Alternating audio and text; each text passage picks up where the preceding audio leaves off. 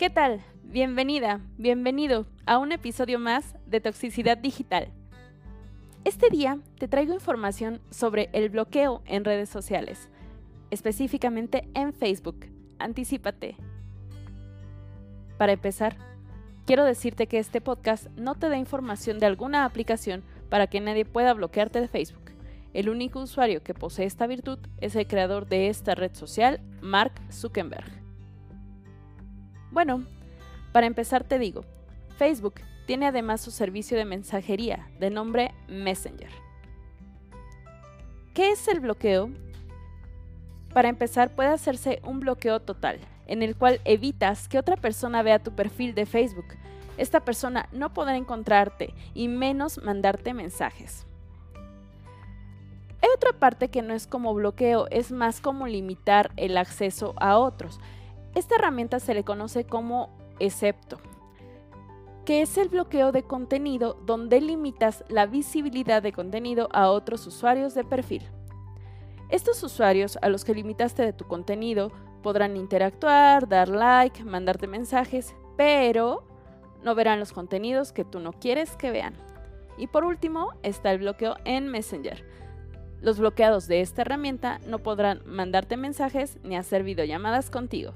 Sin embargo, podrán interactuar contigo desde tu perfil de la red social ya mencionada. El bloqueo puede hacerte sentir mal, pero en ocasiones son límites que marcan otros, y también el bloqueo puede darte a ti paz mental e incluso ser sano. ¿Cuándo? Por ejemplo, si tuviste una ruptura amorosa y tu pareja tiene red social, si estás muy herida o muy herido, lo mejor es bloquearlo. Ya después tú decidirás si es por un tiempo o de forma definitiva. No ver información acerca de esta persona evitará que quieras stalkearlo e incluso se evitará la evocación de recuerdos. ¿Y qué es la evocación de recuerdos? Es cuando por un incentivo, que puede ser alguna palabra, una imagen, un olor, trae a nuestra mente un recuerdo del pasado y se activa por algo en común con ese recuerdo. Por ejemplo, si de joven tú tenías un perfume que te gustaba mucho, algún día lo percibes en otra persona, probablemente hasta recuerdes el nombre de ese perfume.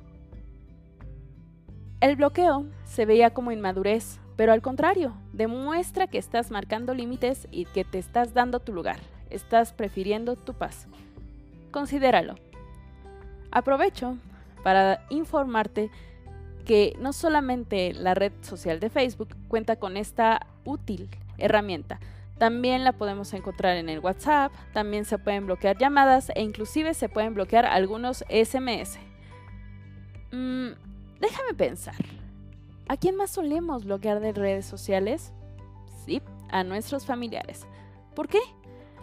Conforme a lo que he visto en mis allegados, suele ser porque sus familiares estalquean o por diferencias en ideologías políticas y religiosas o bien porque no quieren que su familia pierda esa imagen que tienen de ellos.